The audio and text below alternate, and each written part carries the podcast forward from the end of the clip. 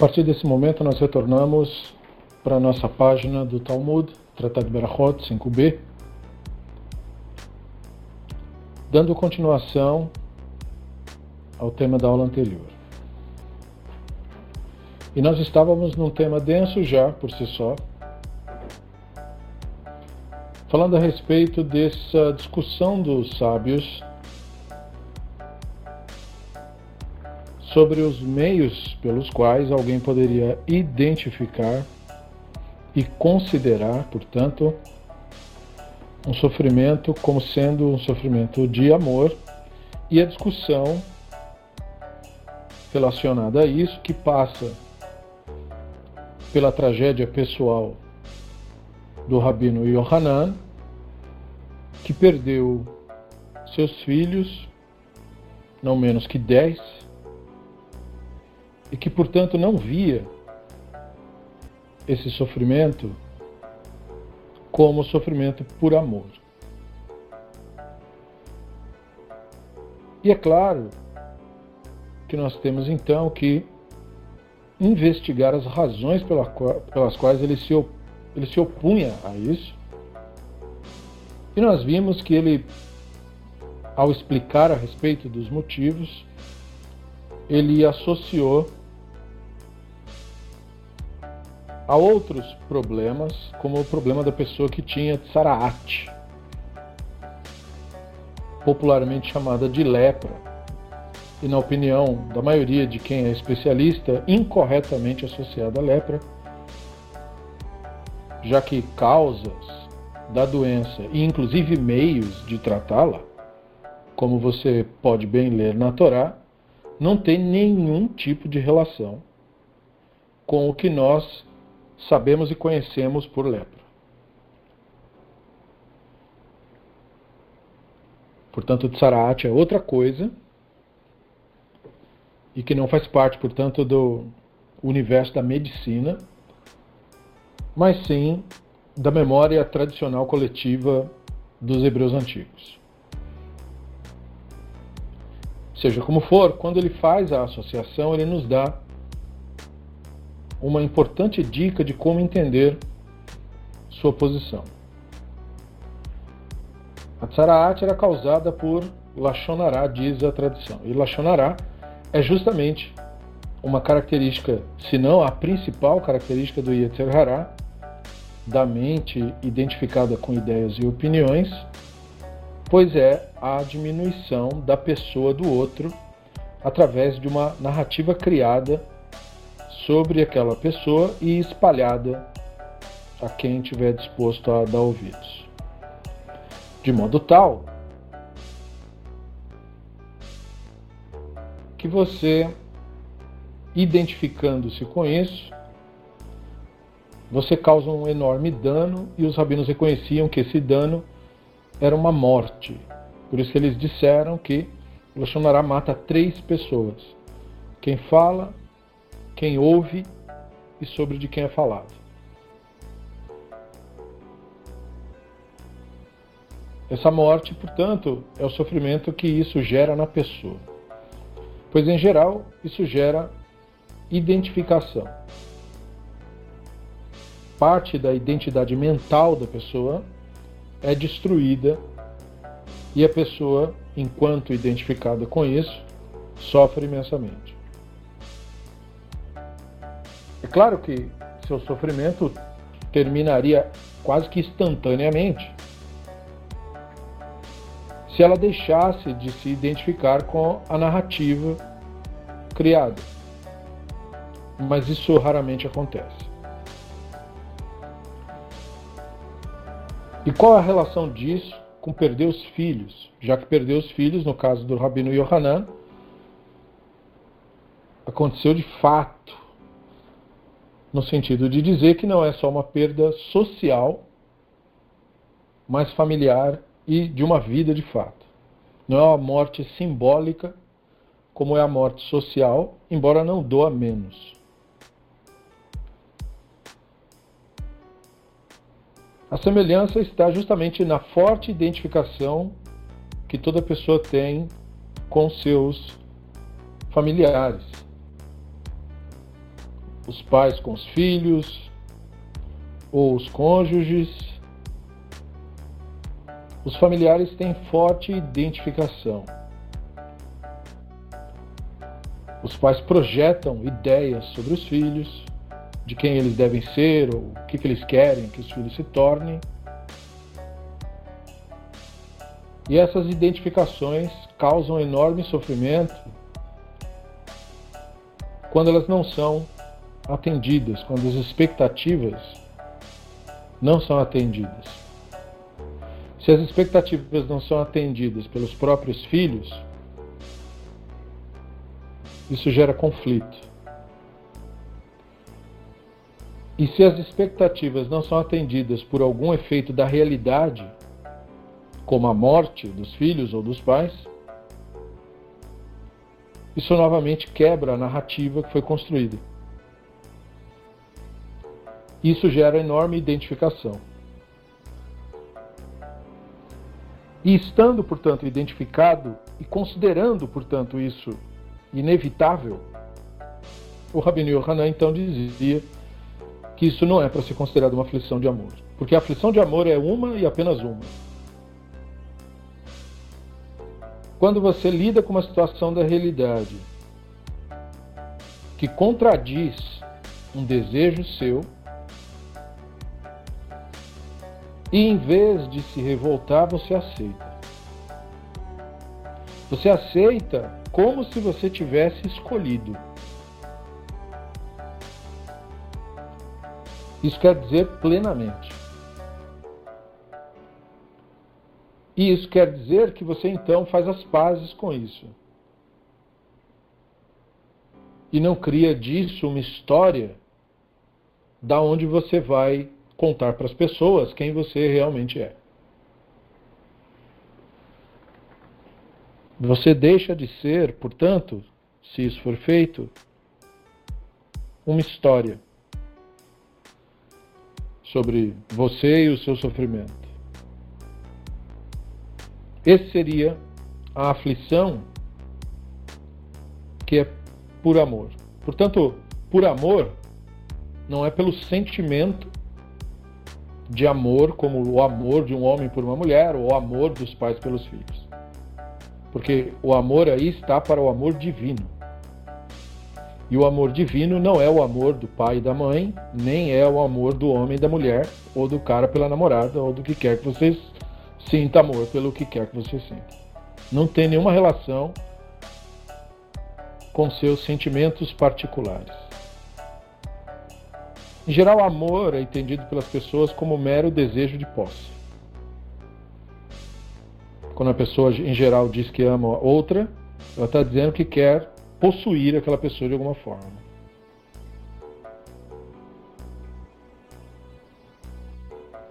Então, na verdade, você não ama a outra pessoa, mas a sua idealização daquela outra pessoa. E é por isso que o relacionamento termina quando um não é a idealização do outro. Porque, em geral, as nossas idealizações só são possíveis na nossa própria cabeça. Nada disso tem qualquer relação com o divino. Amor em relação ao divino é a plena aceitação do outro tal qual ele é. Portanto, não tem nenhuma relação com posse. Nem o divino tem nenhum tipo de desejo de posse. E nem o amor divino implica nenhum tipo de possessão. Então, é nesse sentido que a aflição é por amor. A aflição de amor é a aflição que gera, que leva ao divino e, portanto, a plena aceitação do divino como é. O que significa dizer a plena aceitação da realidade como ela é. Porque a divindade não é outra coisa senão a realidade. Mas enquanto para a pessoa a divindade é uma ideia na sua cabeça,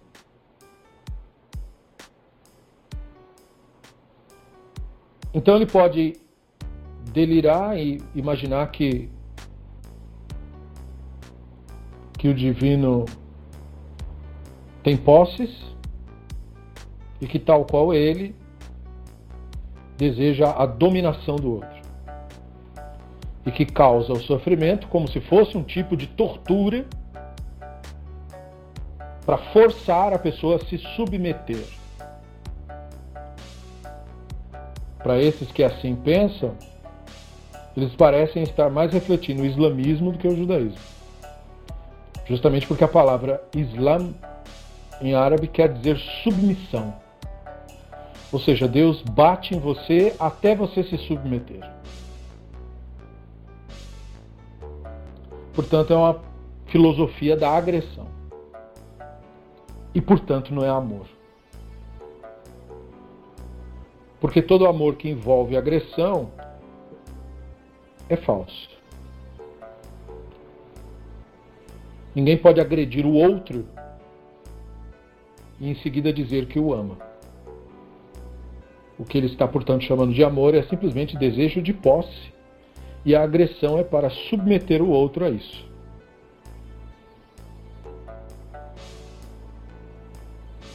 Então, se nós consideramos que o Rabino Yohanan não considerava Deus uma pessoa que matou os filhos dele para forçá-lo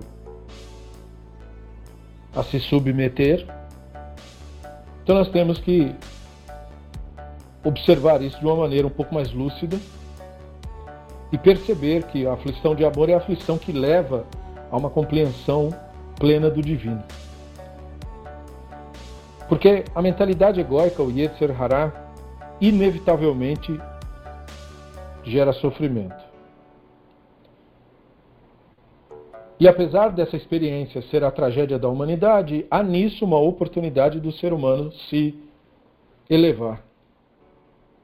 Mas não é porque exista no sofrimento alguma força mágica que faça uma pessoa se elevar. E sim porque o sofrimento é, portanto, causado pela não correspondência da expectativa.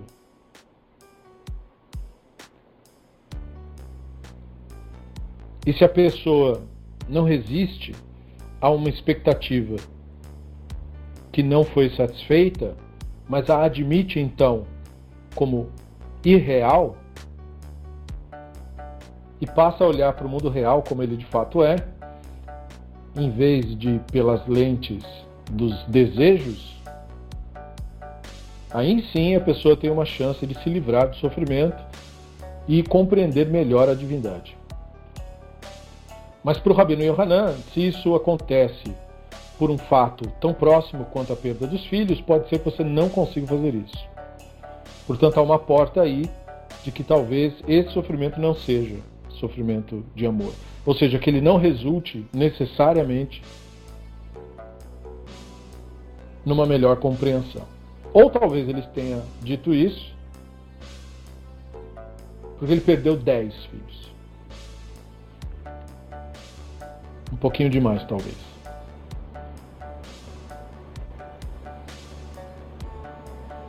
Então, quando a Guimarães nos traz essas reflexões, ela prossegue num texto interessante. Como todo o Talmud, toda a literatura judaica clássica e toda a Bíblia hebraica e tudo mais, esses materiais são amplamente mistificados. E assim como você pode ler a Bíblia e os textos da serpente falante, ou da jumenta falante, ou do profeta que voa num cavalo de fogo, ou seja lá o que você queira ler, e você pode ler isso de uma maneira lúcida, você pode procurar entendimento, você pode seguir as orientações que o Ramban deu a respeito da leitura. Ou você pode mistificar e achar que tem mesmo um cavalo de fogo que de vez em quando vem buscar alguém por aí. Com essa mesma atitude, você deve ler qualquer material da tradição judaica clássica. E esse não é diferente. Então Gemara prossegue dizendo: Rabihia Baraba Halash ela continua com o tema do sofrimento e aflição. Daí o Rabino Ria Baraba, que era aluno dele, ficou doente. Veja, então nós ainda estamos no mundo real. As pessoas ficam doentes, mesmo sendo boas pessoas. Ale Gabei Rabi Yohanan Amarleye, Habibin Elecha Isurim. Daí o Rabino Yohanan entrou para visitar ele. Ele disse: O seu sofrimento lhe é caro, lhe é precioso, É algo que você está valorizando? Ou seja, o ensino que falaram sobre o sofrimento ser uma aflição por amor. O seu é uma aflição por amor? Ele perguntou. Você desejou isso? O Rabino Ria disse: Amar leye, lohem velosachara. Não, eu nem desejei esse, esse acontecimento e a recompensa que estão falando, que é relacionada a isso, também não estou interessado. Amar leye, chayli yadach, yahav le yadach veukme. Rabino Yohanan disse a ele, então me dá a sua mão. Rabino Ria Baraba lhe deu a mão e o Rabino Yohanan o ergueu, a Gemara diz. Ou seja, isso é geralmente entendido como a saúde dele foi restaurada.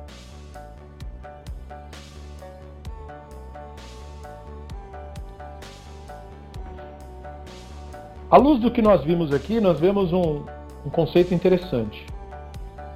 Era ele, é dele que está falando, então a Gemara traz a cena sobre ele e seus discípulos, como ele lidava com seus discípulos. E aí ele tinha um aluno que ficou doente, como era muito comum no mundo antigo. As pessoas não tinham nem a menor ideia de por que é que ficavam doentes, afinal. E aí ele visita o aluno, questionando ele sobre o ensino de Torá que eles tinham tido. E, é claro, o aluno também ouviu a posição dele E ele queria saber do aluno como ele se relacionava com esse sofrimento que ele estava tendo, supostamente.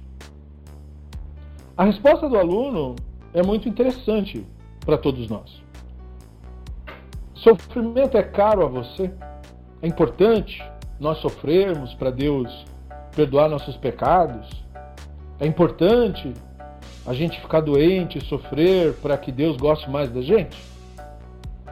O aluno respondendo muito bem aos ensinos dele mesmo, falou: não.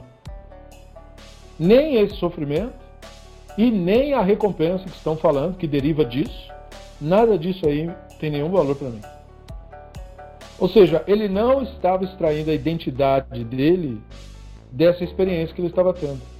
Ele estava doente e pronto, e só. Ele não estava suportando a dor para receber a recompensa. Ele simplesmente estava doente. Sem história. É nesse contexto, tipo de entendimento, que a Guimara conclui dizendo que ele estendeu a mão para ele e o ergueu. Ele provavelmente, então, sarou, seja lá o que ele tivesse.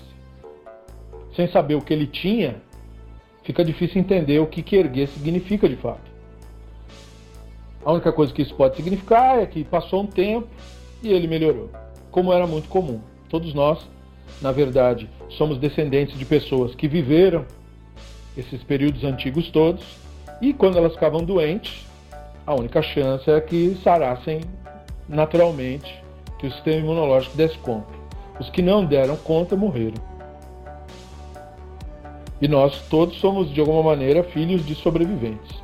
De pessoas que, como ele, ficava doente e depois se erguia de novo. Mas a Guimarães associa o entendimento dele a isso. Ele melhorou porque ele não criou um drama com isso. E talvez essa seja a dica da Guimarães aqui.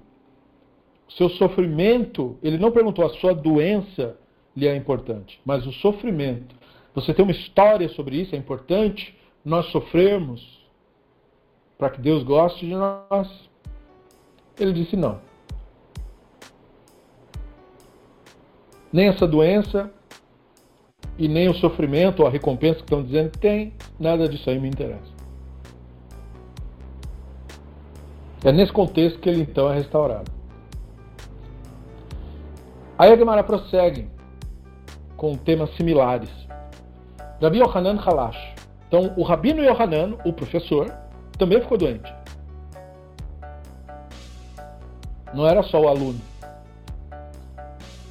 Ou em outras palavras, não são só os outros. Alegabeira Bihanina. Aí o rabino Hanina entrou para o visitar. Amarleye e lhe disse: Habib Nelecha Isurim, o teu sofrimento lhe é caro? Amarleye, o rabino Yohanan lhe disse: Lohem Veloschara.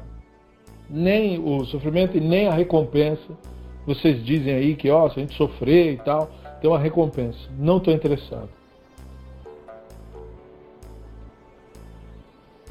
Hali Yadar. O Rabino Hanina lhe disse, então me dê sua mão. Yehele Yede Veukme. Aí ele deu a mão e o Rabino Hanina o ergueu. Novamente, nós não sabemos que doença era essa, nem qual foi o período de tempo. Gemara não nos dá nenhuma informação sobre isso. Mas ela simplesmente diz que aquilo que ele dizia para o aluno, ele aplicava para ele mesmo. Ou seja, a Gemara está enfatizando, ele não era a pessoa que manda os outros e ele mesmo não. Não é bem assim que o universo dos sábios funcionava. É verdade que eles não concordavam entre as coisas. Esses homens todos, eles viviam seu próprio judaísmo. Uma das falácias que se cria a respeito dos sábios do Talmud é que eles seguiam um dogma universal concordado de judaísmo. Claro que não. Nenhuma evidência aponta nessa direção. O judaísmo do Rabino Hanan era muito peculiar e dele, do Rabino Hanin era dele, e havia os discípulos desses sábios, algumas pessoas que se baseavam em um e outro. Mas quem seguiu o judaísmo de Hillel não seguiu o judaísmo de Shammai e vice-versa. Porque não havia essa dogmatização. Espiritualidade é uma questão muito particular. Então, o Rabino Hanina, nessa cena, o visita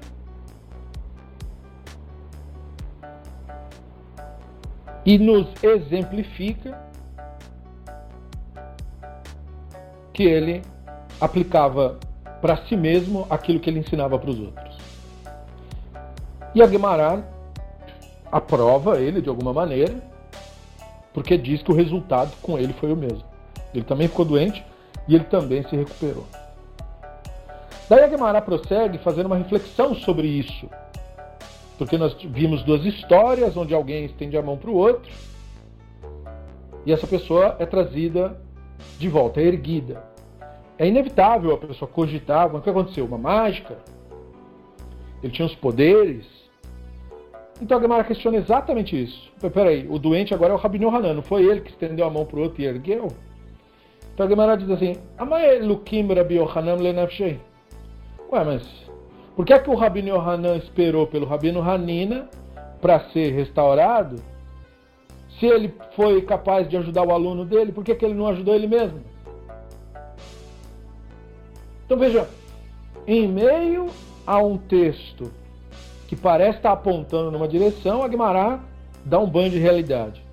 Peraí, mas ele não ergueu lá e tal, bonita a história, mas e aí, agora não funciona com a própria pessoa? Aí a Gemara dá uma resposta anedótica. Amrei, eles dizem, é que um prisioneiro não pode libertar a si mesmo da prisão.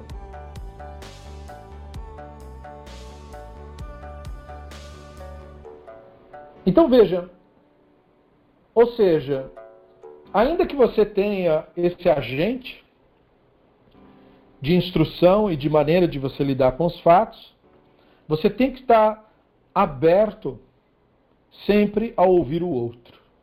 Uma das características da Neshama que a distingue do Yetzer Hará é a sua capacidade de reconhecer o outro.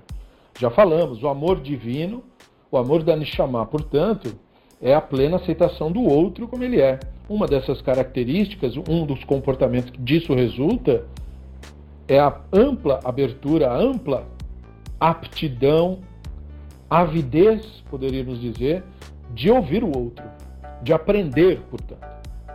Ele, sendo um mestre, era, não obstante, aluno.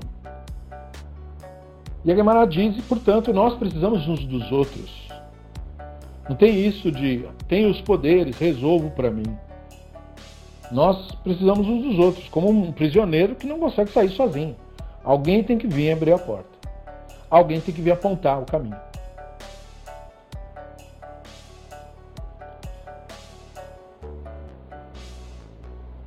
E novamente, nós não sabemos que tipo de doença foi tida, nem quanto tempo levou para restaurar. Mas de algo nós sabemos. talvez até melhor do que os sábios antigos do Talmud.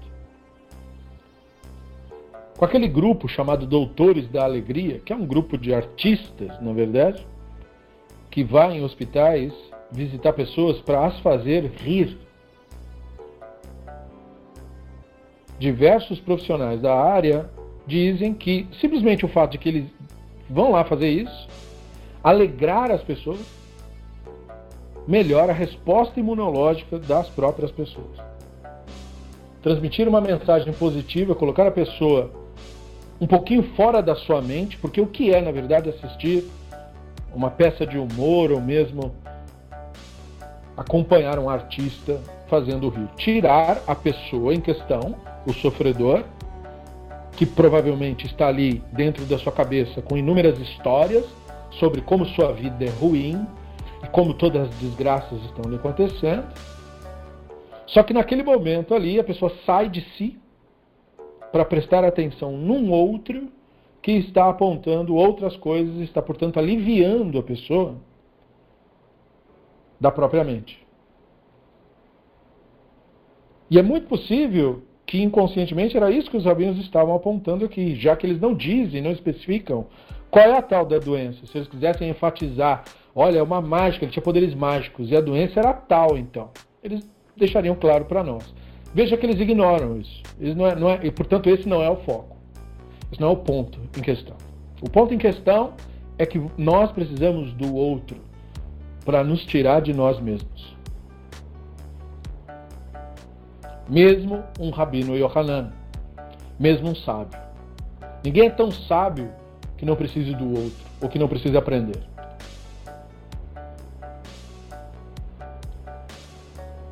E aí a Gemara prossegue, dizendo, Rabi Eliezer Halash. E aí mais um rabino agora, já que estamos falando de rabinos que ficam doentes, estamos falando de grandes figuras, de grandes personalidades. Então vamos falar do rabino Eliezer mesmo. Ele ficou doente também. Ele era também aluno do Rabino Yohanan.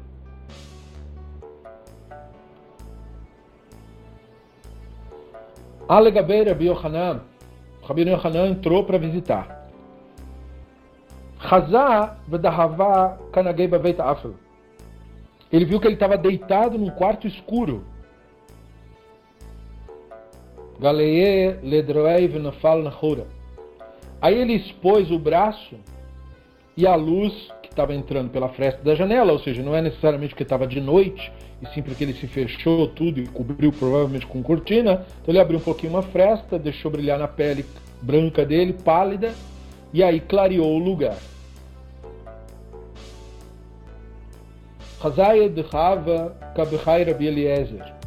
Ele viu que o Rabino Eliezer estava chorando. Amar Leê disse para ele: Amai Rei, por que é que você está chorando?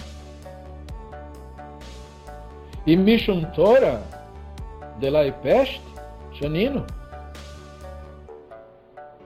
Se você está chorando porque você não estudou tanta Torá quanto você gostaria, ah, mas nós, a gente não aprendeu na Mishnah, Echad Amarbe,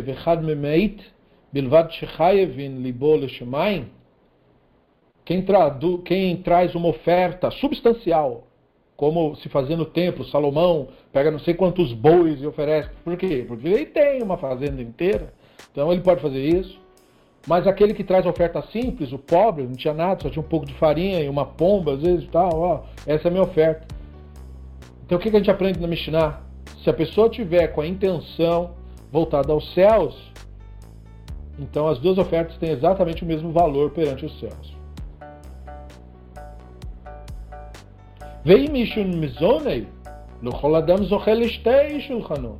Agora, se você está chorando porque está faltando sustento, estou sem dinheiro, não estou prosperando, não fiquei rico, os negócios não estão dando certo. Então, nem toda pessoa tem o mérito de comer em duas mesas. Vei mishun bnei daigarma da shrabir. E se você estiver chorando por causa dos seus filhos que morreram, esse aqui é o osso do meu décimo filho que morreu.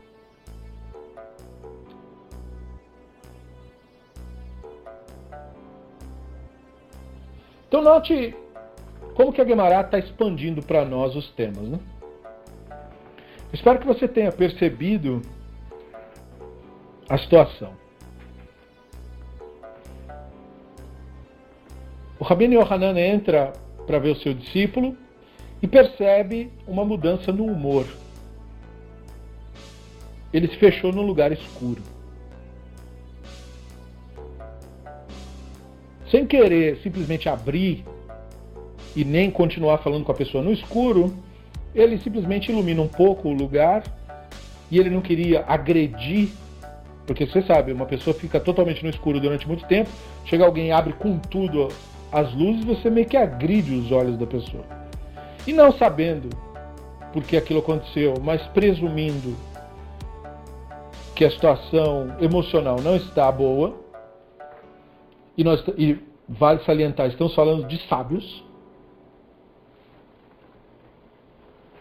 Então ele delicadamente só ilumina basicamente o local. O que ele fez? Em vez de iluminar a pessoa, puxa a cortina para a luz pegar nele, ele iluminou a si mesmo para que o reflexo de si mesmo já te desse para ele a claridade mínima necessária para ele ver o que está acontecendo de fato.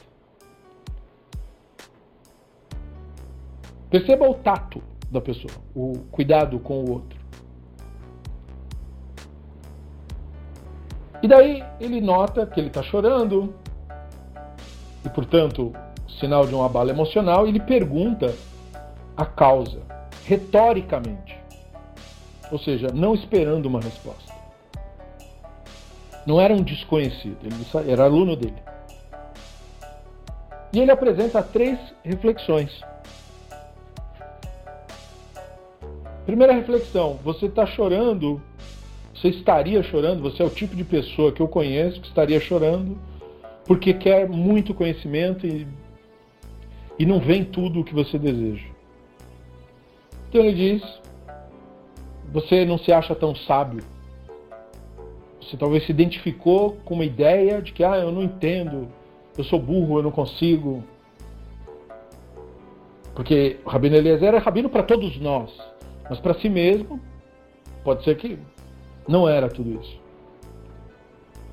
Então ele falou: Mas não tem problema saber pouco. Não se trata disso. Isso aqui não é uma corrida. Nós procuramos o conhecimento não é para ganhar nada. Não é uma competição.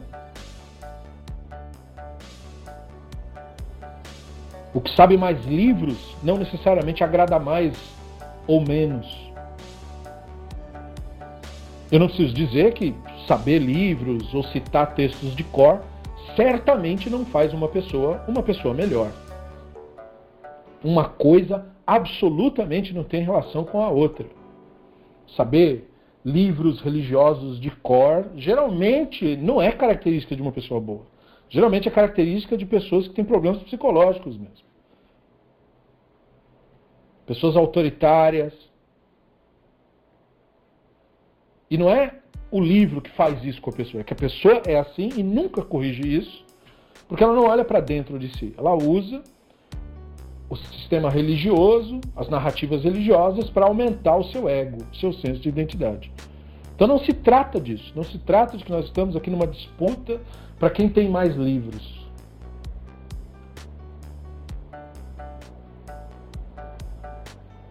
ou para quem cita mais textos. Isso é irrelevante, na verdade.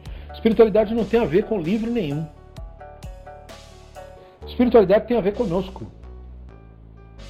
Portanto, com a Neshama. Não tem a ver com a mente e com as suas histórias. Então ele disse: se você não estudou tudo isso, não sabe tudo isso, não consegue memorizar os textos, tudo bem. Faça o que você consegue. E o que você consegue vale tanto quanto o que sabe decorar tudo. Não tem problema. Você só consegue fazer anotando e o outro faz decorando de cor, tá bom? Perante o divino vale a mesma coisa. Não construa disso uma identidade para você achar que você vale menos. Porque não, não é por aí. Então, nesse ponto, ele já mostra quão grande era a estima dele pelo rabino. Já que não é o rabino que está dizendo isso, ele que está presumindo que essa seria sua primeira causa. Depois ele vai para uma mais universal. Você está chorando porque a vida é dura? Pobreza, falta de emprego, se fôssemos hoje, claro. Naquela época esse conceito nem existia. Ou você era dono de alguma coisa, ou você sabia fazer alguma coisa, ou você era escravo de alguém. Não tinha muito para onde correr. Então, a maioria das pessoas, não preciso dizer, tanto no mundo antigo quanto hoje, eram pobres, porque o sistema de organização das sociedades é propositalmente feito para esse objetivo. Isso não é um acidente. Nunca foi, nem no mundo antigo, não o é agora também. Então, não é surpresa nenhuma que a maioria dos rabinos eram pessoas muito pobres. Não era uma característica de um rabino ser uma pessoa abastada. Por isso que os rabinos que eram de fato ricos são tão destacados, porque eles são poucos. Dá até para memorizar o nome deles. Você tem poucos rabinos assim. Como Rambam Gamaliel é lembrado por ser uma pessoa muito rica, ter sido uma pessoa muito rica. Mas é um Rambam Gamaliel contra uma legião de outros que não era nada disso. Então, as pessoas passavam muita necessidade. E naquele período, passar necessidade não era não conseguir comprar o iPhone. Nessa época aí, passar necessidade quer dizer não comer, às vezes por uma semana inteira. E não comer, vá lá. Mas não ter o que dar de comer aos filhos é uma coisa um pouquinho mais tensa. Ou ver as crianças com a saúde debilitada por causa desse problema. E não conseguir pensar em uma maneira de driblar isso. Então ele falou: Mas você tem que entender o seguinte: nem toda pessoa tem o mérito de comer em duas mesas. Mas quem é que tem o mérito de comer em duas mesas? No mundo antigo, geralmente, quem tinha uma vida um pouco mais confortável é porque herdou isso. Curiosamente, isso também não mudou muito até hoje. Embora você tenha uma nova religião que diga que as pessoas que, é, que herdaram as coisas, elas mesmas que construíram com o suor do esforço delas. Mas isso é mais ou menos como você pensa no período recente da escravatura, quando um cara tinha uma construção feita pelos escravos e depois ele dizia que foi ele que construiu aquilo ali. Ou como hoje você tem uma empresa com milhares de funcionários subalternos, pagos com micharias, para depois o cara no final dizer: Esse é o meu prédio, eu construí com o meu suor. O meu suor que ele está se referindo é o suor daquelas outras pessoas, obviamente, não é o suor dele. Assim como a manutenção de tudo aquilo também não é uma gota de suor daquela pessoa, obviamente, e sim de uma maneira em que ele chantageia e socialmente domina outros seres humanos, escravizando essas pessoas para que eles façam as vontades, porque a sociedade é construída de uma maneira tal que aquelas pessoas também não têm nenhuma outra opção dentro dessa dimensão social. Então, como elas não têm nenhuma outra opção e não conseguem se libertar dessa escravidão, a pessoa se vê como se tivesse sendo justa. Olha, estou dentro da regra. Mas era a mesma coisa que um romano escravizando pessoas e dizendo: não, mas eu não tenho nada com isso. A sociedade é assim, não fui eu que inventei isso e eu só estou seguindo as regras. O meu acordo é justo. Então você tem essa religião que conta essa mentira para as pessoas. E aí as pessoas criam esse delírio de que construíram coisas, de que fizeram e aconteceram, quando na maioria dos casos, maioria mesmo, não, isso não é realidade, isso não é a verdade. Verdade é que as pessoas recebem isso de outras pessoas que conseguiram por estes meios. Escravizando pessoas, mentindo, roubando esquemas. Como o ditado popular, toda fortuna começa com um crime. –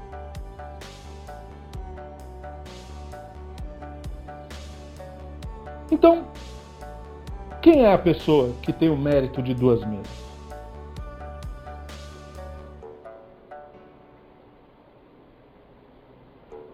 Essa pessoa é uma pessoa que, sem ter ela diretamente participado de todo esse processo, herda isso.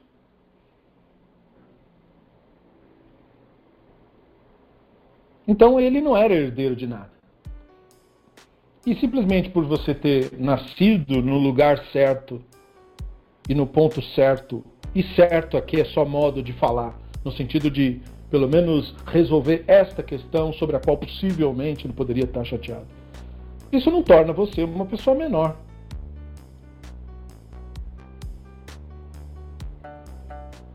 Você não tem duas mesas, mas a gente consegue dar um jeito de você ter pelo menos uma. A gente se ajuda mutuamente por aqui. Então, se a sua narrativa não é essa, você também não deve extrair disso o seu senso de identidade, achar que você que é um fracassado, você que é isso. Não. É que os seus antepassados não mataram e escravizaram no passado para conseguir acumular coisas em detrimento do sofrimento dos outros. Essa não é a sua história, é a história de muita gente. Mas essa muita gente não inclui você. A maioria das pessoas da humanidade não fez isso. Foram um, grupo pequeno de pessoas que fez isso. É por isso que é um grupo pequeno de pessoas que domina e que explora, e é um grupo enorme, gigantesco de explorado. Você provavelmente é descendente de um explorado, não de um explorador. Então é por isso que você não tem duas mesas.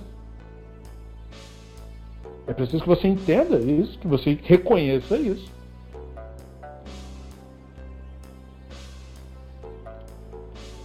E por fim, se você está chorando por uma coisa mais pessoal, por um fato da realidade, a alta mortalidade infantil que falamos na aula anterior,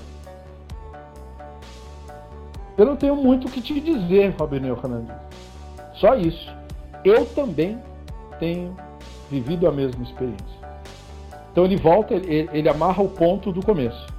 Você não acha que não tem tanta Torá, não é tão sábio? Pois é, você acha que eu sou sábio? Que eu estudei tudo isso de Torá? Pois é, olha aqui, ó. Eu enterrei dez filhos. Nós estamos no mesmo barco.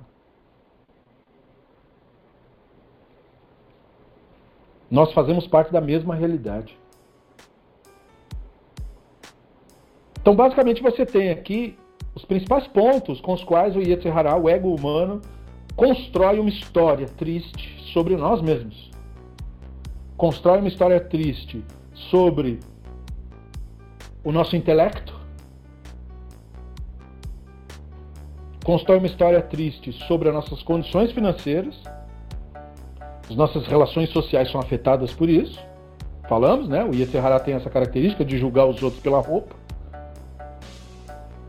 E por fim, constrói também com algo mais tangível, como a tragédia pessoal.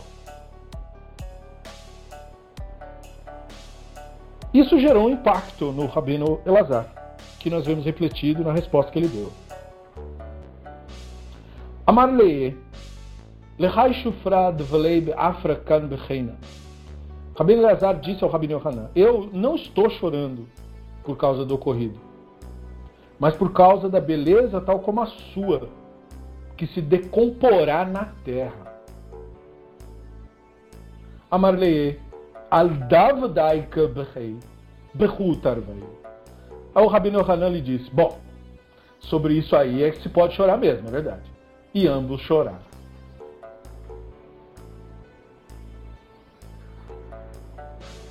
Eu espero que você tenha conseguido perceber o, o final bem-humorado da Guimarães nessa narrativa.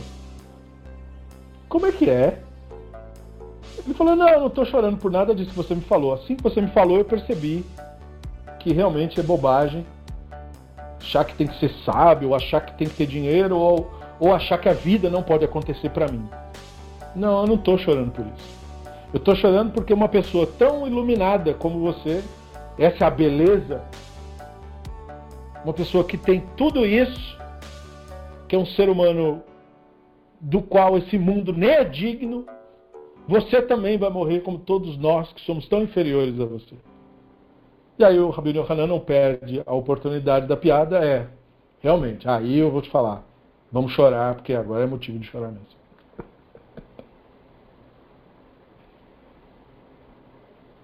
É muito interessante porque também esse problema não é resolvido, não é? Vamos todos morrer mesmo. Não importa se você é uma pessoa plenamente focada na presença divina e entendeu todos os mistérios divinos, também morrerás.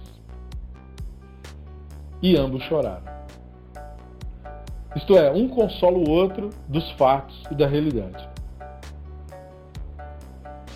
Então, depois disso tudo, depois dessa narrativa interessantíssima, aí sim a Gemara nos dá o velho desfecho. desfecho né? Enquanto isso, o Rabino Yohanan lhe disse, mas e aí? Haviv nelecha edisuri. O teu sofrimento lhe é caro? Amar leia. Lohem veloschara. Não. Nem ele e nem a recompensa que disseram que tem. Amar leia, chayli yadach. Yahev li yadei. Veio. Então o Rabino falou, tá, então me dá a sua mão. O Rabino Eleazar lhe deu sua mão e o Rabino Yohanan o ergueu.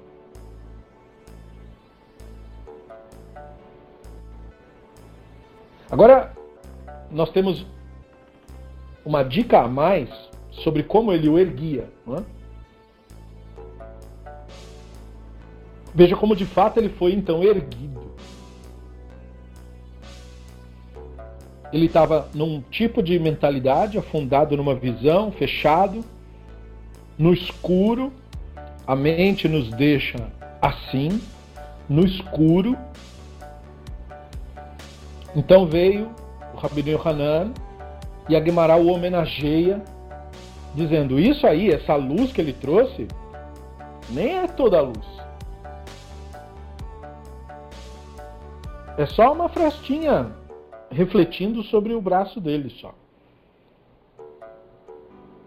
Mas isso foi o suficiente para trazer o Rabino Elazar de volta da escuridão. A escuridão da mentalidade do Yetzer Hará. E o elemento emocional foi plenamente respeitado.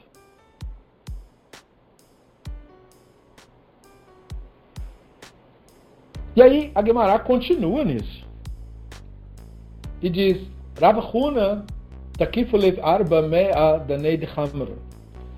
A Gemara faz uma relação com uma outra narrativa sobre isso de você reconhecer a justiça quando ocorrem coisas ruins. 400 barris de vinho do Rav Huna fermentaram e viraram vinagre. E é muito importante nós agora, até mesmo antes de continuarmos, porque nós falamos de uma grande figura, de um grande sábio, um, um santo, é?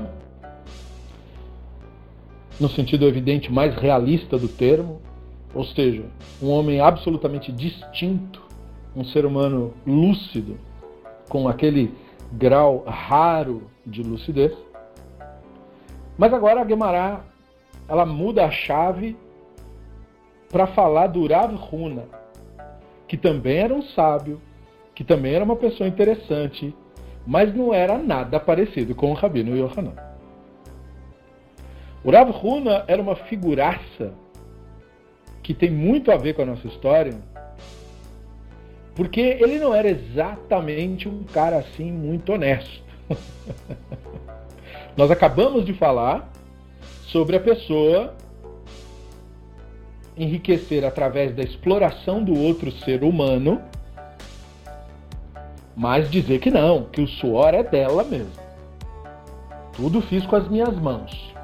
Embora tenha custado a vida de muita gente, mas foi com as minhas mãos. Então aí, nós falamos isso brevemente, mas aí a Gemara nos traz essa figuraça aí. O Rav Huna. Ele viveu ele é, da, quando você pega as descendências dos sábios, ele é da, os Amoraim da segunda geração. E ele, segundo se diz a respeito dele, ele era um aristocrata. Que no mundo antigo, até mais do que atualmente, era de uma longa linhagem de exilarcas, portanto, de gente importante e, portanto, herdeiro de todos os meios de exploração do ser humano que você pode imaginar. Especialmente quando se fala do mundo antigo. Escravização e tudo que você pode imaginar. Apesar disso, ele passou muitos anos na pobreza, esse rabino. E aí, ele lutou muito, tentando arrumar meios de conseguir riqueza de novo. E procurava se redimir distribuindo grande parte da sua riqueza na comunidade. Ele teria sido, o Rav Huna, um dos maiores alunos do Urav, foi com o Urav que ele se tornou rabino, e era um colega do Rav Shmuel, que era um adversário ideológico do Rav, e ele tinha um conflito quase que constante com o Rav Shmuel, que direto questionava e tinha problema com ele. E depois que o Rav, o mestre dele, faleceu, ele se tornou o líder da Yeshiva de Sura, lá na antiga Babilônia, atual Iraque. E ele foi o chefe da Yeshiva por nada menos que 40 anos, segundo se diz. Então ele tinha grandes conhecimentos de escritura, ele foi mesmo bom aluno e tudo mais. Tinha muito conhecimento de Alahá. E devido a esse conhecimento de Alahá avançado que ele tinha, de muitas Mishnah e Baraita que ele tinha decorado, a, quando se discute as opiniões do Talmud, sempre se pende para concordar com o que ele falava. Quando diz assim, ah, tem várias opiniões. Qual que é a Allahá? Se tiver a opinião dele no meio, vai se decidir de acordo com a opinião dele. Isso virou meio que um costume. Mas havia exceção. A exceção era quando se tratava de leis civis, porque aí a opinião era do Rav. Motivo? Ele meio que burlava as leis civis em benefício próprio. Figuraça. Então, ele teve muitos alunos, e aí, a Guemara conta as peripécias nas quais ele se envolvia para mostrar um pouco de, da personalidade dos seres humanos que fizeram parte dessas tradições recebidas. E como que uma coisa não é necessariamente resultado da outra, como atualmente se faz, como atualmente se pensa, ah, o cara estuda ou é religioso, não sei o quê, logo é uma pessoa honesta. Não necessariamente. Isso não tem que ver, na verdade. Então a Gemara relaciona a narrativa de propósito, porque ela contrasta com o falado anteriormente. Então aí, os 400 barris de vinho do Rav fermentaram e viraram vinagre. A Gemara diz. Al-Gabei Rabi Yehuda, Ahud Rav Salah Hassida, Vrabon. Então, o Rabino Yehudá, o Rav Yehudá, que era irmão do Rav Salah Hassida, junto com os sábios, foram até ele. Né? Vamrei lá Rav Ada Barahava Vrabon. Vamruleie. Então, alguns dizem que foi o Rav Ada Barahava, junto com os sábios, que entraram lá para visitá-lo e disseram o seguinte: Liain Marbmil o mestre deve examinar suas ações. Amar Lehu. Urav Huna respondeu para ele: Mihashid na? Eu sou suspeito aos olhos de vocês? Amrulei. Eles disseram: Mihashid Kud Shabirihu Adavidina Belavdina? E por acaso é o santo? Bendito seja ele que é o suspeito aqui? Ah, é muito interessante. Então notem que interessante, né? O Rav deve examinar suas ações. Esse tipo de coisa aqui não acontece à toa, não, falaram para ele. Ah, tá. Então vocês estão agora aqui? Vocês estão insinuando que eu fiz alguma coisa errada? Ué, mas o senhor está ensinando o que para nós? Que é Deus que fez alguma coisa errada? Se você colheu esse resultado aí, você tem que examinar isso. Por que, que isso está te irritando? É porque tem alguma coisa, né? e de fato tinha, né? Então, note como eh, são seres humanos de verdade, né? com reações que você espera mesmo da pessoa. E Yetzirah, ele tem essa característica. Ele colhe, ele tem consciência dos resultados nefastos das ações. Não é isso que inconsciência quer dizer. Quando nós dizemos que o Yetzirah é a inconsciência em nós. Estar inconsciente é deixar de estar focado no momento presente. É estar identificado com uma narrativa. E enquanto você é aquele personagem imaginado da narrativa, sua participação no mundo é através de um universo paralelo, que só existe na sua cabeça. Portanto, quando o mundo real, por meio dos resultados reais, contradiz o seu universo imaginário, o Yitzhara não reage reconhecendo isso, mas atribuindo a isso mais uma narrativa dos inimigos, ou do azar, ou de forças demoníacas, ou dos outros. Então os sábios vieram até ele, porque foi um enorme problema, mas disseram a ele: você não tem que buscar fora a solução ou a análise do seu problema. Você tem que olhar para dentro de você mesmo. E ele era o chefe da Yeshiva. então, isso é mais uma evidência de não haver essa postura entre os sábios em geral, não a figura identificada em particular, mas entre os sábios em geral, essa isso que existe hoje no sistema religioso em geral, né? essa bajulação mútua de pessoas, colocando seres humanos em pedestais, como se seres humanos não fossem mais humanos. Eles disseram não, não é isso. Todos temos que aprender.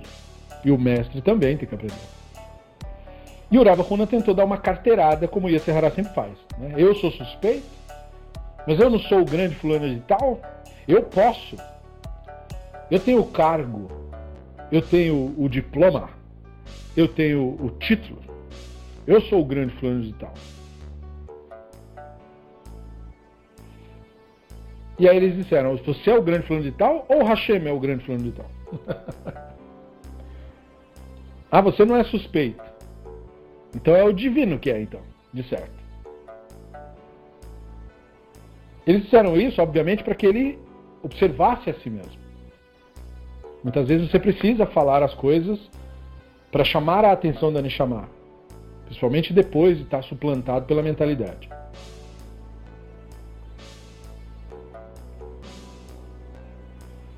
Amar Lehu, o Rav Huna lhes disse: milta. Tá? Se alguém ouviu alguma coisa inapropriada de mim, então fala de uma vez. Leima. Eles amrulei, eles disseram: Arishmiala, de la marsh visa larise. Nós temos ouvido o seguinte: o mestre não partilha dos seus vinhedos com seus agricultores contratados.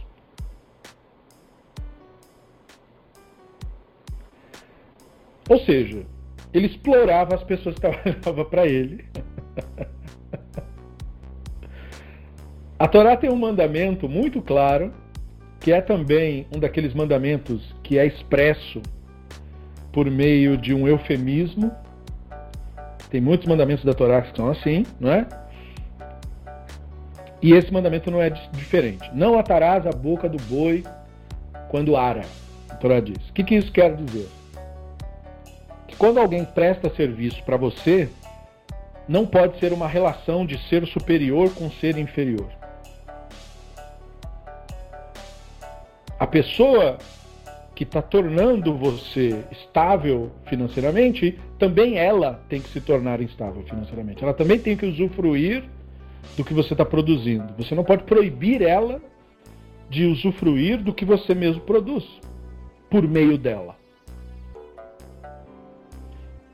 Então é por isso que é essa metáfora. Você não ata, você não amarra uma coisa na boca do boi para que ele não coma a grama quando ele está arando a sua terra. Se ele está arando a sua terra, ele tem que comer a grama da sua terra. Como assim ele não vai usufruir?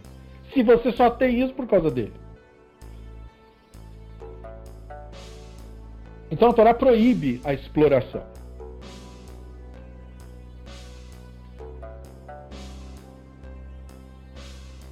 E aí, portanto, ele não estava fazendo isso. As pessoas estavam trabalhando para ele e os sábios ouviram que não é correto. Nós ouvimos que o mestre não está deixando as pessoas participar. e aí, a reação dele é muito interessante, porque ele reage como todo mundo reage quando está no Yetzer Hará. Né? Amar lehu. Mikan shbei limidei minai. Hakan ganei O Rav Huna lhes disse: os agricultores contratados me deixam algo do produto da minha propriedade? Eles os roubam. Então, o que, que ele está querendo dizer com isso? Quando eu deixo de, de cumprir esse preceito e compartilhar, estou recuperando o que me foi roubado na minha cabeça. Olha que interessante. Ou seja, essa relação, de novo, está corrompida, essa relação social. A pessoa presta serviço para você, mas você trata a pessoa como se a pessoa fosse indigna daquilo que você tem, sendo que o que você tem é por meio dela. Então, se ela participa junto com você, você considera como se fosse roubo. E fazendo isso, você então começa a deixar de cumprir seus deveres. Porque se era verdade mesmo o que ele disse, ah, eles trabalham para mim, eles me roubaram. Então mande embora. Então diga, você não pode mais trabalhar para mim. Por quê? Porque você me roubou. Nós não podemos trabalhar juntos assim. Você tem que respeitar a minha propriedade e eu respeitar a sua. Se você me roubou, você não pode continuar. Veja, o que ele deu como resposta, supondo que fosse verdade o que ele está falando, não é desculpa para explorar o outro. Você me roubou, nós não temos mais acordo comercial, não somos mais parceiros de negócios. Mas ele mantinha as pessoas lá. Então não era bem isso.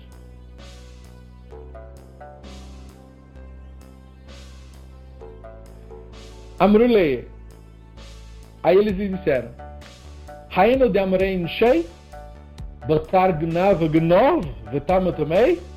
Eles disseram: Então esse não é o sentido do ditado popular, não, Ravison? Aquele que rouba um ladrão provou que é roubo? Ou seja, isso é a versão aramaico-babilônica para o nosso ladrão que rouba ladrão tem 100 anos de perdão. Né? Na Babilônia não era assim, com, com essa rima, era uma rima em aramaico. Aquele que rouba o ladrão provou o que é roubo. Ou seja, eles não compraram a narrativa de que ele está acusando as pessoas de roubo, mas eles disseram, é, mas então, se eles são ladrões, você já tinha feito mesmo, então na verdade tá tudo certo. Parceiros no crime aí. Ou seja, mesmo com o argumento dele, que provavelmente não é correto, ele diz que foi roubada a propriedade dele, mas ele está usando a violação para cometer o mesmo tipo de crime. Porque fazer, violar esse preceito de atar a boca do boi quando debulha, de acordo com a Torá, isso é roubo. então, você está acusando o outro de roubo para justificar o seu roubo? Não é bom esse argumento. É muito interessante. Né? E os rabinos, ah, interessante. Então, eu estou vendo aqui cumprindo o ditado popular. Né? Amar lehu. Kiba leina de hayivna leie. Tá bom, ele falou. Ou seja, veja como a acusação que ele fez de roubo era falsa. Tá bom, eu aceito sobre mim partilhar né, com os meus agricultores. Ou seja, eu não vou mais roubar eles. Alguns dizem que por causa disso, o vinagre voltou a ser vinho. Vem cá, Amrei. E outros dizem que não é que o vinagre voltou a ser vinho. Que na verdade o preço do vinagre é que subiu e foi vendido como se fosse o preço do vinho. Muito mais provável. Notem que interessante isso. Depois de discutir, o Yetzirah resiste à instrução, mas veja que mesmo com tudo isso, ele então percebeu. E é exatamente isso, essa atitude de você ser capaz de ser humano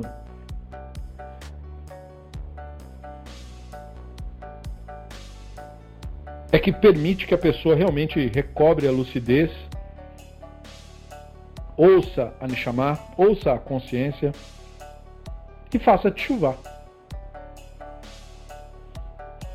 Agora, mais um detalhe interessante desse trecho do DAF é o resultado final.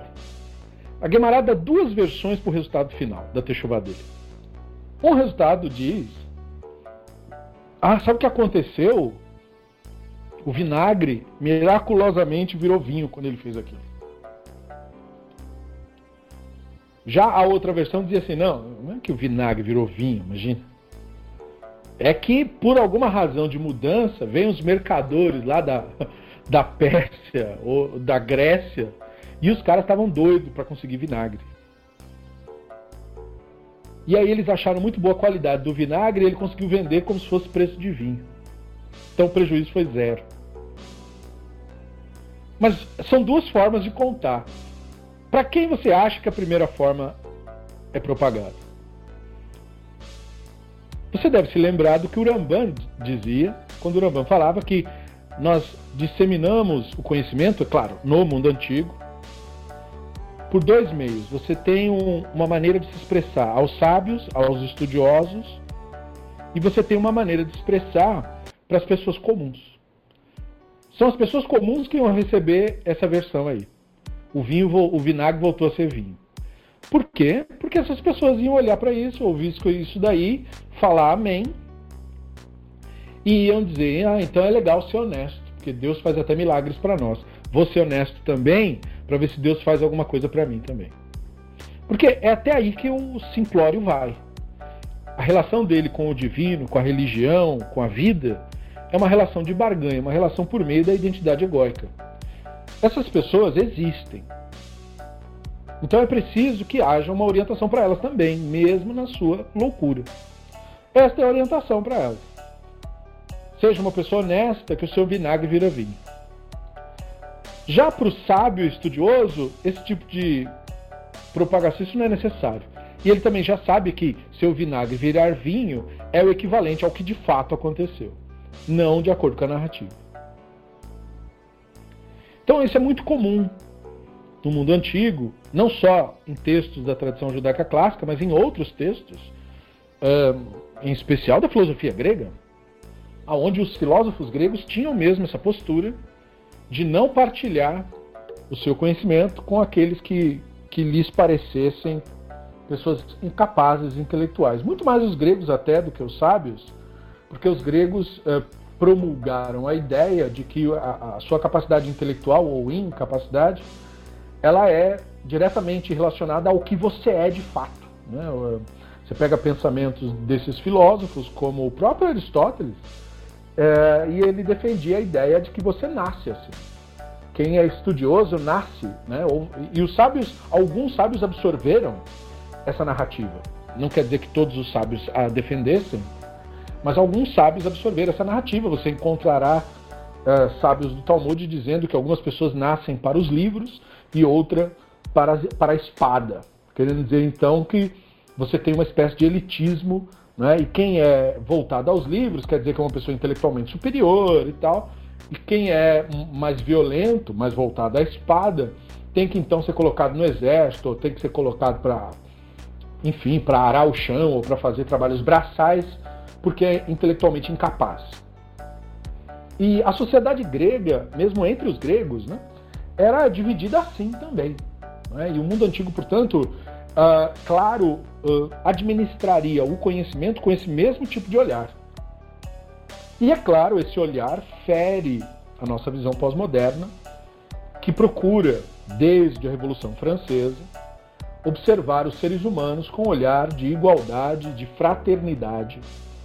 E este olhar, essa sociologia que nasce dali, não é? ela começa a investigar as causas das diferenças comportamentais das pessoas para descobrir que os seres humanos não são inerentemente destinados a ser inteligentes ou burros ou nada disso, mas sim que os seres humanos, na maior parte, são sabotados e, portanto, há uma espécie, como falamos na aula anterior, uma engenharia social para que as pessoas sejam mantidas subalternas. Então, por exemplo, um dos fatores que é importantíssimo para isso é uma infância é, no qual a criança seja privada, por exemplo, de uma alimentação adequada, porque isso afeta o desenvolvimento intelectual da criança inevitavelmente. Portanto, grupos sociais dominantes que querem garantir que os seus subordinados não ascenderão socialmente para ocupar intelectualmente posições, procuram também manter que as crianças fiquem o mais desamparadas possíveis, para que elas não tenham acesso, para que, mesmo recebendo a sua alimentação, que a sua alimentação não seja uh, de todo nutritiva, de todo capacitante. E isso não é, isso parece uma coisa macabra, mas isso acontece há muitos séculos. A propagação de, de alimento menos nutritivo, menos, com menor qualidade para a população geral a preços baratos, faz parte desse processo. Você tem muita coisa para comer?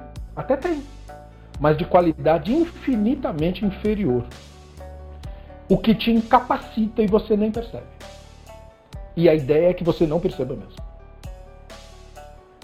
Então, conforme. E esses nós assumimos consciência desses processos sociais muito recentemente. Então, ainda mais numa geração como a nossa, com múltiplas narrativas e percepções distorcidas do real, nós temos ainda um longo caminho a percorrer até assumirmos uma consciência social que nos permita enxergar a maneira como a nossa própria sociedade foi construída nos seus detalhes como a educação é distinguida entre aqueles que têm mais acesso e que têm menos, propositalmente eles são tolhidos de informação, isto é, vai se dizer, não, todo mundo vai para a escola igual, mas isso não é verdade. Existe a escola que capacita melhor e existe a escola que te dá o mínimo ou até mesmo informações fora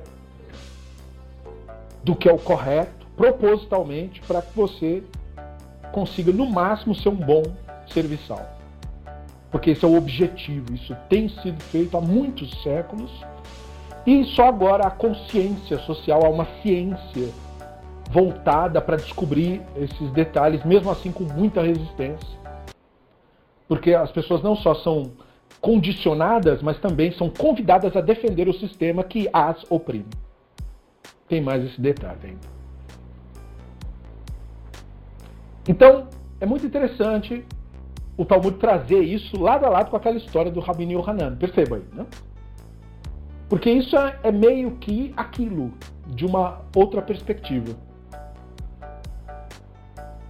Lá o Yetzer Hará foi retratado como afetando a pessoa, a emoção. E aqui a visão de mundo da pessoa. E nos dois casos, no caso do Rabino Eliezer e nesse caso do Rav Hunan, dois grandes estudiosos. Para que nenhum de nós se isente e, diga, não, mas meu ego não.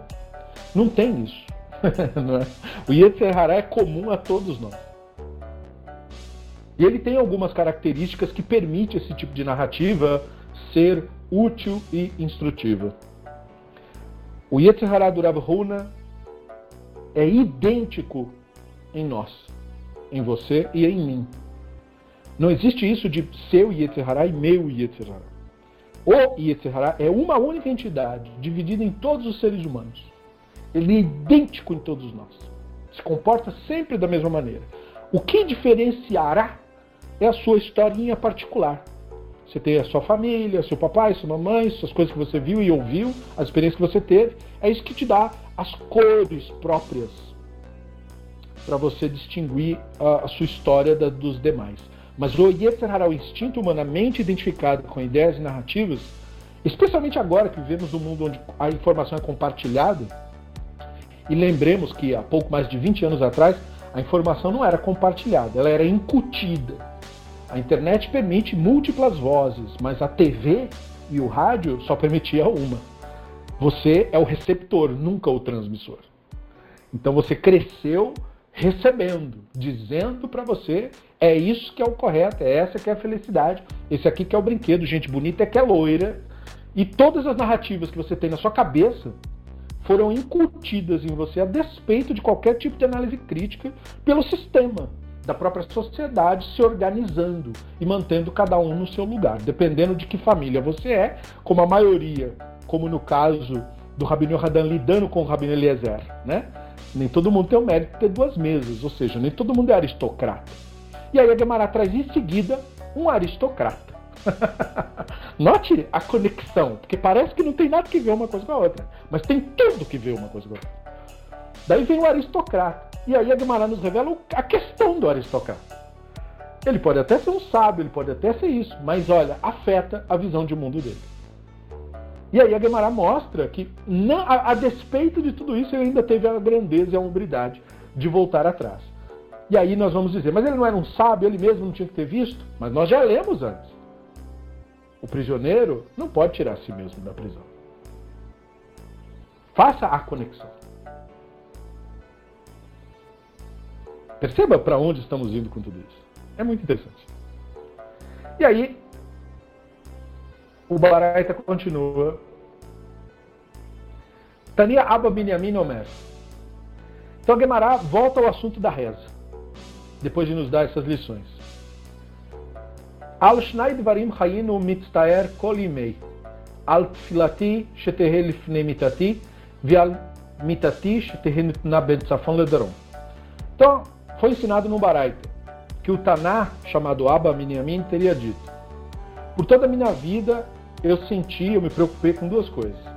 Que a minha reza estivesse ao pé da minha cama e que a minha cama estivesse posicionada de norte para sul. Aí ele procura explicar isso. Ele fala assim: Altfilatishete. Bom, esse negócio aí que eu falei da minha reza tá ao pé da minha cama. Mae, de onde é que vem isso? Lifnemitati. Ilimeiai, é lifnemitati mamash. Veamar Rabi Yehudá, amarav. Veitem Marabi Yehoshua ben Levi. Minain. Lemitpalel shelot davar chotzer ben leverakir. Shenemar לבין הקיר. שנאמר, וישם חזקיהו פניו על הקיר ויתפלל. לא תימה לפני מיתתי, אלא em סמוך למיתתי. Então ele começa a explicar e diz assim: bom, o que, que a minha reza ao pé da minha cama, a Guemará pergunta, né? O que, o que, que é ao pé da minha cama quer dizer? Se você disser que o sentido é literal, rezar ao pé da cama literalmente, bom, o Rav Yehudá disse que o Rav disse, e aí vamos lembrar que o Rav é o mestre do Rav Huna, que havíamos falado, não? E alguns dizem que foi o Rabino Yehoshua Ben Levi que disse. De onde aprendemos que aquele que reza não deve ter nada separando ele da parede do que está dito. Aí ele cita Ishayahu. Risquiarro virou o rosto para a parede e rezou ao Hashem. Por que ele virou o rosto para a parede e rezou ao Hashem? Porque ele não se voltou para nenhum tipo de ídolo, nenhum tipo de imagem, nenhum tipo de forma. O divino não tem forma. O divino, portanto, não pode ser conceitualizado e transformado num ídolo, como frequentemente ocorre. Então aí ele se volta para a parede, ou seja, não tem nenhuma forma. Então não diga que a frase ao pé da cama é literal, porque a cama estaria entre você e a parede. Mas em vez disso, diga que ele rezava próximo da hora de se deitar na cama, porque aí fica melhor. Veja, então eles estão relembrando um ensino antigo e pegando uma frase e falando: bom, não pode ser entendido literalmente isso daqui. Porque é muito importante o ensino que nós recebemos de que você, quando reza, não pode ter nada na sua frente. Assim como não se deve rezar na frente de espelho, não é? por, por razões óbvias, é? você também não deve rezar na frente de objetos. Você tem que não ter nada na sua frente, nem foto, nem nada. Porque uh, o foco é no divino, portanto, na ausência de construções mentais. Vealo mitatou shetene tuna ben safon ledaron? E a frase minha cama tem que estar posicionada norte a sul? De Amarabi Hama bar Hanina, Amarabi Yitzhak. כל הנותן מיתתו בין צפון לדרום, חייבים לעין בנים זכרים, שנאמר, מצפון תמלא, vitnan yeshbuvanu. Bom, o Rabino Hana, Hama disse que o Rabino Hanina disse que o Rabino Yitzhak teria dito. Quem coloca sua cama de norte a sul será recompensado com filhos homens, ele falava, como está dito. Aí ele cita um texto de Terrilim, da onde tiraram essa ideia. E com sua mão, Hashem os homens mortais, os povos cuja porção é este mundo, para que tu encha seu estômago com tesouros. A palavra encha seu estômago, utsfunecha. Seus filhos sejam também satisfeitos e deixem riquezas para os seus filhos. Então fala filhos, enchidos no estômago. Então ele usa esse jogo de palavras e eufemismos para criar sua ideia. Né? Uma ideia que veio de terceira mão, né? de quarta mão. Rabino Hama, em nome do Hanine, em nome do Yitzhak, e agora que está sendo analisado na Gemara. Então diz que ele tinha tirado. Veja, a Gemara cita, não faz juízo de valor sobre isso. Mas é isso mesmo? Quem tem filho nessa direção nasce homem? Bom, não. Né? Nós sabemos que não é assim que se decide se a criança vai ou não nascer homem. Né? O que faz uma criança nascer homem é a sua composição genética. Na verdade, quando um, um, nós escrevemos recentemente no nosso grupo de estudo sobre isso, né? quando um, um bebê é gerado, ele é gerado sem nenhum tipo de definição sexual. E depois é que isso vai ser decidido. Né? E as primeiras manifestações genéticas tendem mais para o feminino do que para o masculino. Né? E é por isso que bebês de todo tipo né, seja nascido menino ou menina, ele sempre tem um, um, rosto muito mais feminino, muito mais parecido com menina do que com menino. Por isso essa obsessão das pessoas, que é uma obsessão totalmente é, culturalmente enviesada, de querer ficar dizendo publicamente qual é o, o, o sexo biológico do, do bebê. Né? Na verdade, quando você vê um bebê, você não tem que ficar fazendo essas considerações. É um bebê. Não interessa. Ele não é nem homem e nem mulher. Ele é um bebê. Né? Mas existe uma inversão de valores que faz com que as pessoas fiquem obcecadas em querer botar cores e, e, e símbolos para dizer, olha, é menino, tá? É menino. Pois é, não, não me interessa. Né? É um bebê, é um lindo bebê, não quer dizer nada isso aí. Então você percebe por aí uma certa, um certo desvio de uma suposta moralidade que a pessoa diz que tem. E, e portanto, uh, ele trouxe aquilo de um verso. E veja como ele leu o verso. Né?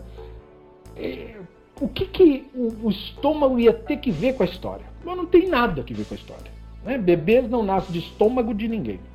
Né? Então ele simplesmente pegou a palavra utsfunecha, porque o utsfunecha tem a ver com a questão da riqueza, e o menino tem a ver com a questão da riqueza, porque o menino recebe a riqueza na cultura do Oriente Médio Antigo. Eu quero enfatizar isso, porque mesmo que se venha dizer, não, mas fazem isso até hoje em Israel. É, mas isso é uma cultura retrógrada que diminui a mulher em face da sociedade. E sim, o moderno Estado de Israel é altamente retrógrado. Ao contrário do que te contaram, né? de que, olha, a cultura judaica moderna é muito superior à cultura árabe. não é não. Os nossos amigos árabes, é, eles sofrem do mesmo mal que nós, que é manter viva uma cultura retrógrada que já devia ter sido substituída por um pensamento infinitamente melhor. Então, a cultura moderna em Israel não é essa coisa que é fantasiada. Ela é muito retrógrada e ela, portanto, ainda valoriza homem muito acima de mulher e, e portanto, usa esses tipos de expressão que a Gemara traz. É? E agora sim, né, a Gemara mudou de assunto, é? podemos assim dizer. E trouxe essas duas qualificações. Aí ele diz isso, e a Gemara diz assim: bom, Rav Nachman Baritzak Amar, אף אין אשתו מפלט נפלים. כתיב אחא, וצפונכתם עלי ותנן, וכתיב אתם, והם לא ימי ללדת וכיני תומים בבטנה. O Rav Nachman Bar Yitzhak disse, além do mais, né, além de você colocar a cama nessa direção, você vai ter filhos homens, ela não vai abortar. Ou seja, eles achavam que era uma, uma, uma, uma questão ali uh, sobrenatural o aborto, não um processo natural, não pode acontecer naturalmente. Né? Pois está dito, enchas temalê seu estômago com tesouros. Aí de novo, temalê, preencher. Né? Está escrito ali, sobre a gravidez da Rivka, de Bereshit 25, está falando assim, quando o tempo do parto se completou, e a expressão é vaimleu, que é da mesma raiz do temalé, de encher, uh, havia gêmeos em seu ventre. Então se havia gêmeos, digamos assim, havia mais do que devia, e aí, portanto, não perdeu. Aí você percebe um pouco da onde muito Midrash vem. Você fala, mas como que os rabinos criavam ou procuravam é, é, o senso, né? o, o, extrair alguma coisa? Muitas vezes de, de associação de palavras. Tinha-se uma ideia e buscava-se no texto alguma palavra que, que associasse ou que indicasse é, alguma questão positiva dessa ideia. Então vem um rabino diz uma coisa, vem outro rabino e, e acrescenta, e aí a Gemara diz assim: Tania, Ababinyan, Ababinyamin Omer, Shnai Shenichnesu Lehitpalel, Vekadam Echad Ven Lehitpalel, Lo Yitim Et Havero Veyetza, Tofrim Lo Tefilato Bifanav, Shinemar, Toref Nafsho Beapo, Haalmanecha Teazav Arach.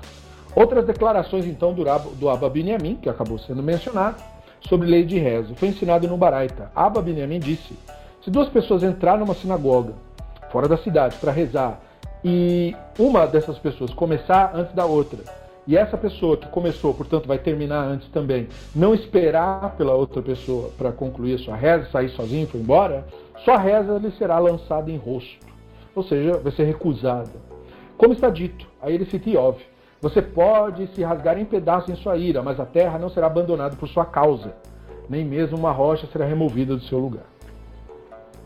Então, é muito interessante, porque além de então, a mesma fonte era herdeira de velhas tradições babilônicas, mas também era, tinha boas interpretações do texto. Então veja o que ele disse. Era muito perigoso no mundo antigo você ir numa sinagoga, porque as sinagogas em geral às vezes não eram permitidas dentro dos domínios das cidades dominantes, então ela tinha que ser feita fora. Fora você está exposto a animais do campo. Lembre-se que estamos no mundo antigo aqui, né? onde havia uma cidade, que fora do muro da cidade é floresta, onde tem lobo, tem tudo quanto é bicho. Então era um perigo você fazer esse caminho até a sinagoga. Então o ideal é que se fossem rezar, que as pessoas fossem juntas. E aí uma pessoa vai lá e reza e deixa o colega sozinho. Ele tanto correndo risco quanto o outro correndo risco. Então os rabinos, para incentivar uma prática social mais solidária, de novo estão falando para o povo, como diz o Rambam, né? está falando verdade necessária. Então, isso é uma indicação de que o dito anteriormente também é verdade necessária. O que tem que ver a questão da posição da cama? Templo, obviamente, tem que ver. Né? Tem que ver que você não se esquecer do templo, não se esquecer é, de Jerusalém, não se esquecer de Israel, não se esquecer, portanto, do passado e das memórias de Israel. Você criar com isso um comportamento que reflita que você se importa com isso. Então aquilo é uma verdade necessária, tanto quanto isso é uma verdade necessária. Por que nós sabemos que é uma verdade necessária? Por uma questão muito óbvia. Ele está dizendo, o verso não está falando de nada do que ele disse, né? o verso está falando, na verdade, de uma coisa bem interessante. Né? Você pode se rasgar em pedaços na sua ira. Ou seja, você pode achar que a vida não devia ser do jeito que você acha. Mas a terra não é abandonada por sua causa. Ou seja, você ficar bravinho com o mundo, com Deus, porque o seu, você não conseguiu comprar o negócio que você queria, nenhuma rocha é removida do seu lugar por sua causa. Você não é tão importante assim. Então, o Iov é muito interessante esse livro, porque ele dá um banho de realidade em muitos versos. Né? E aí, portanto, essa pessoa, ele extrai disso esse verso, de que a reza da pessoa foi rejeitada. Então, isso quer dizer que essa pessoa está achando que ele é muito importante. Né? Eu não posso ficar aqui esperando, eu tenho que cuidar da vida, tudo depende de mim. Então o Rav está dizendo para ele: não, as coisas não dependem de você. Mas ele não é um grande sábio, portanto. Já que ele tem esse tipo de concepção, ele está identificado com Yetzirah. Então, quem está identificado com Yetzirah não recebe o conhecimento de maneira plena, recebe só verdades necessárias. Essa é uma verdade necessária. A sua reza lhe será lançada em rosto. Ele tem como saber se Deus vai aceitar ou rejeitar a reza de quem quer que seja? Claro que não. Né? Mas, é, mas quando você transmite uma verdade necessária e usa um verso, esse verso fala algo que essa pessoa precisaria ouvir, né? de que o mundo não gira em torno do seu umbigo. Então, de qualquer maneira, a pessoa recebe uma verdade necessária e para, então, ah, então minha reza vai ser rejeitada. Tá, então vou ter que esperar lá o meu colega. Então, mesmo que é contra gosto, mas a pessoa então vai esperar e assim os dois saem ganhando com isso. Perceba então como é construído o midrash, o ensinamento midrástico. Eu tenho vistas em algo social, em algum objetivo social que eu quero atingir. E aí eu uso os textos para atingir esse objetivo. E aí a Gemara continua. Velo od ela shegoren shchina sheistakel Israel. Shenemar vai até que tsumi mekomo ve'en tzur ela kadosh baruch hu. Shenemar tzur yaldecha tassim. E não apenas isso, né, de abandonar o colega na sinagoga para ele correr risco de vida e você também, é uma coisa horrível de se fazer. Mas tal atitude faz a Shekhinah ser removida de Israel, isto é, a presença divina. Como está dito, nem mesmo uma rocha será removida desse lugar. E o termo rocha não quer dizer outra coisa, a não ser o santo, bendito seja. Como está dito, vocês ignoraram a rocha que o gerou. Esqueceram de Elohim, de quem os fez nascer. Né? E aí, portanto, veja, ele, ele, ele coloca a linguagem mais forte ainda para essa pessoa ser persuadida de simplesmente esperar o seu colega na hora que estiver rezando. Isto é, não trate a sua vida, os seus afazeres, como se só existisse você, como se tudo girasse em torno do seu umbigo. Né? Lembre que tem outros seres humanos com os quais você compartilha. Não é a sua segurança que é importante apenas, a de todos é.